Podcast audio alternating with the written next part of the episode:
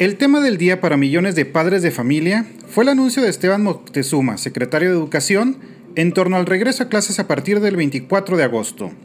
Y es que a través de los WhatsApp y grupos de Facebook había muchas especulaciones sobre cuándo y cómo iba a ser el regreso de los niños, jóvenes y adultos a las aulas, en medio de la pandemia del coronavirus y siendo México ya el tercer lugar en muertes a nivel mundial.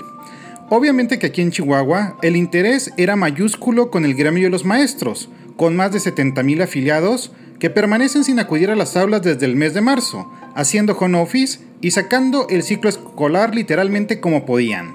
En el caso de los padres de familia, el interés era el mismo, puesto que muchos seguían con el debate de qué hacer ante un posible regreso presencial, Así que el anuncio les da más tranquilidad para saber qué hacer con sus hijos en próximas semanas. De tal suerte que tras lo dicho hoy por la Secretaría de Educación Pública, sigue que la Secretaría de Educación Estatal y las universidades, así como colegios de bachilleres, fijen lineamientos para el regreso a clases, que será ya de manera oficial el 24 de agosto vía virtual. Mientras, yo lo leo y escucho a través de mis redes sociales. Búsqueme en Facebook e Instagram como Bernardo Fierro. Gracias por su atención.